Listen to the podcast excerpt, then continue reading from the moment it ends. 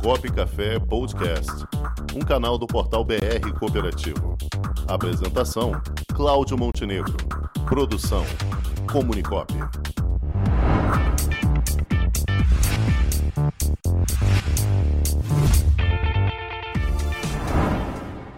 E no nosso quadro Saúde em Primeiro Lugar, de hoje vamos conversar com o presidente da Unimed Petrópolis, nosso amigo doutor Rafael Castro. Boa tarde, Rafael.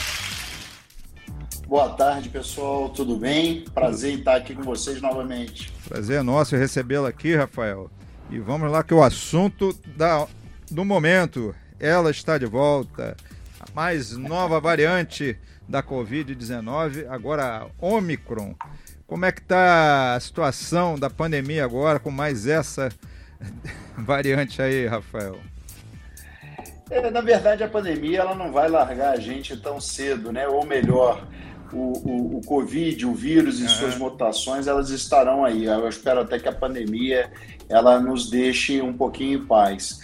O desafio hoje me parece estar muito mais relacionado às nações que não conseguiram fazer uma cobertura vacinal é, adequada e tão grande do ponto de vista da população do que propriamente é, ser uma possível quarta onda, como alguns gostam de falar.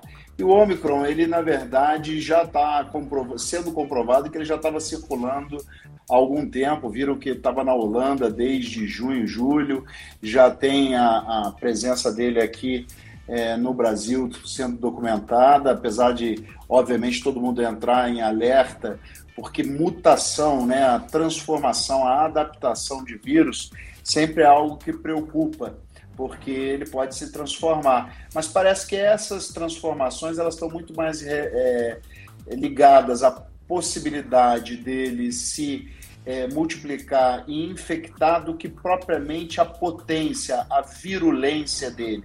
Ele não parece ter uma mortalidade maior, ele não parece fazer uma, uma doença mais agressiva, ainda que com sintomas mais simples, que, por exemplo, no estado do Rio, principalmente na cidade do Rio, a gente está tendo um surto do vírus influenza, né, que é o vírus da gripe, então isso aí acaba confundindo e deixando todo mundo bastante amedrontado. Mas eu, eu acredito que se a gente tiver a mesma compenetração da prevenção, e isso de fato for um valor adquirido, a gente vai estar bem protegido para o Covid, para o Omicron e, por enquanto, para todas as variantes conhecidas. Eu, eu olho com uma certa cautela, né? Todo mundo está com medo e eu também assim estou, mas olho com uma, com uma certa cautela. A gente precisa de um pouco mais de informação científica a respeito. Agora, apesar de tudo, Rafael, já se está falando em Réveillon, Carnaval, ou seja, a festa está liberada, é isso mesmo? Sabia que você ia me colocar nessa frigideira. então, é, mais do que um ato, eu vou fugir um pouquinho, mas vou responder ao final especificamente Carnaval e Réveillon. Certo. Mas vou dizer dos atos ordinários do dia a dia, né? É, a prevenção ela precisa continuar sendo um pensamento muito pessoal. É, a orientação médica que a gente continua dando é que as pessoas precisam ter responsabilidade com elas mesmas. Então a gente começa a ver a ah, liberação do uso de máscara em ambiente aberto, né, grandes é, eventos em que você já não tem mais o controle de outrora. Né, você tem o controle de porta de entrada. Por exemplo, vou dar um exemplo a você que eu mesmo fui fui levar meu, meu filho querido para ver meu querido Fluminense. E achei no primeiro momento que eu ia encontrar uma organização grande, porque eu tinha que cadastrar o meu, o meu, o meu certificado Connect SUS de vacinação, porque mesmo com o ingresso na mão, se eu não tivesse isso, não entrava. Mas isso não dispensa os cuidados, o uso contínuo de máscara, higienização da mão com álcool gel é, e o distanciamento. E aí é um evento de massa que o distanciamento foi embora, é, higienização da mão não tinha nada para que a gente pudesse usar. Graças a Deus eu tinha levado meu alquinho gel portátil e a gente se cuidou, tentou ficar o mais longe possível de, de, de outras pessoas e o uso contínuo de máscara. Então, essa, esse próprio retorno, essa readaptação à realidade, ela já é movida por questões que a gente já não tem mais a, a, a obediência efetiva, seja por deliberação pública, seja por foro pessoal, é, no, naquilo que já está funcionando, naquilo que está aberto. Lógico que eu acho que promover eventos de uma forma oficial, que a gente saiba que vai ter aglomeração no momento em que a gente tem dúvidas, é, não acho que seja pertinente. Eu estou no grupo daqueles que defendem que a gente não deva provocar um Réveillon aglomerado, um carnaval aglomerado. Mas também sou daqueles que cito é, que nós já estamos numa certa liberalidade social na qual as pessoas precisam ter a sua consciência mantida. Né? Assim, o hábito de estar em grandes ambientes sem proteção é algo que parece pertencer ao passado. Eu acho que a gente esse é um novo aprendizado para o futuro, seja para o Covid, seja para qualquer outro tipo de doença. É, não adianta, né? Nós temos que nos adaptar à realidade, porém o, a, a vigilância é o preço, né? Eterno, né? Temos que ter esse, pagar esse preço porque se abrir a, a porta assim para a boiada passar, já viu, né? Vai ser. Perfeito.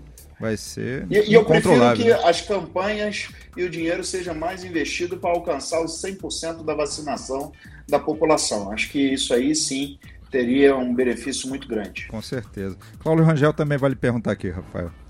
É. À vontade, Paulo. É, Cláudio. Também aqui são os Cláudios. Aqui são Cláudios, são dois Cláudios. Ah, Cláudio, eu entendi Paulo, perdão. Não, são não, Cláudios. Aqui é a cooperativa Rafael. dos Cláudios. Não, é, exatamente. Estava é, se falando muito em Covid, mas existem outras doenças. Né? E o, vamos dizer, é, o, o cuidado com gripes e outras infecções está diminuindo. Isso não pode ser um problema também maior para o surgimento de novas ondas de doença aí no futuro?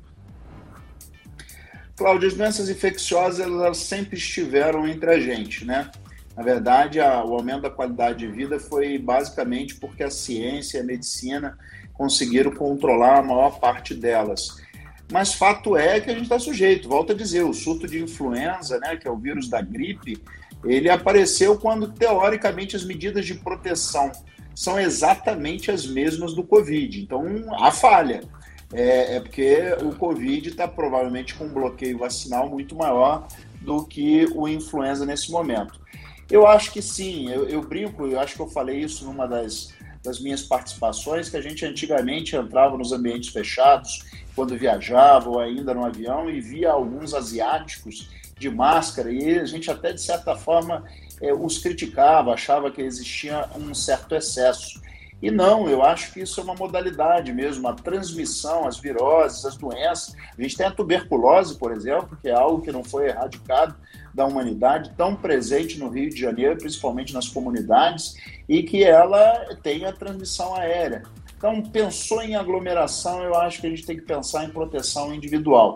Eu acho que essa é uma lição. Sei, como todo ser humano, apesar de médico, eu sei que existem momentos de relaxamento e que as pessoas de fato acabam relaxando, mas isso precisa ser um aprendizado contínuo, tanto quanto a gente ensina os filhos a lavar as mãos antes de fazer as refeições. Né? São, são comportamentos, é aquela questão que o hábito é, repetido vai gerar um novo tipo de comportamento. Então, acho que você está certo nessa sua é, pontuação. É, e, e, o que acontece também, Rafael, é uma questão do hábito, né? Aprendemos a utilizar o cinto de segurança, não foi através de campanha, em cima de campanha. É a mesma coisa, eu acho que a gente precisa a, aprender o hábito de se cuidar, da, de cuidar da sua higiene. É, a gente tem um exemplo dos orientais que fazem isso frequentemente, só que nós não temos esse hábito. E a gente vê, fomos forçados a aprender que é necessário, né? Exatamente, é a questão da construção da consciência coletiva, né? É, aí tem um fenômeno que ele é muito menos de saúde, mais social e que talvez seja a grande interseção de discussão da sociedade. Por exemplo, aqui o Copo Café dando atenção, discutindo, ainda que haja o assunto e a polemização, mas a gente ter essa, essa possibilidade de trazer informação e, e, dizer, olha, não, não passou, ou, na verdade, esse é um novo momento que alguns gostam, eu não gosto de chamar do novo normal, mas sim, adaptação. E o ser humano é o fruto da lei de Darwin. Ou seja, a gente só evolui continuamente se a gente se adapta a essas mudanças necessárias. Então, medidas preventivas, eu não tenho dúvida que elas precisarão continuar a ficar na presença principalmente de pacientes sintomáticos, sintomas gripais, diarreia. Quer dizer, acho até que nós, em termos de comportamento para os nossos semelhantes, é, o dia que eu tiver ruim ou não me sentindo tão bem, eu tenho que proteger a minha coletividade. Perfeito, é isso aí. Bom, quero agradecer aqui a participação de Rafael Castro, presidente da Unimed Petrópolis, que gentilmente nos cedeu o seu importante tempo aqui conosco. Obrigado, Rafael, mais uma vez por sua presença aqui com a gente. Mais uma vez, muito obrigado a vocês pela participação. Saudações cooperativistas e continuo à disposição tanto de vocês, Cláudios, quanto Isso do Papo Café. E, e melhoras lá para sua mãezinha, né? Que fique boa logo. Ah, tá sim, bom? Sim, vai ficar assim. Obrigado, tá querido. certo. Forte um abraço, abraço. até Deus. a próxima. Tudo de bom, Rafa. Até a próxima. Tchau, tchau. tchau. Escolha um futuro melhor para todos. Escolha cooperar. Escolha Unicred.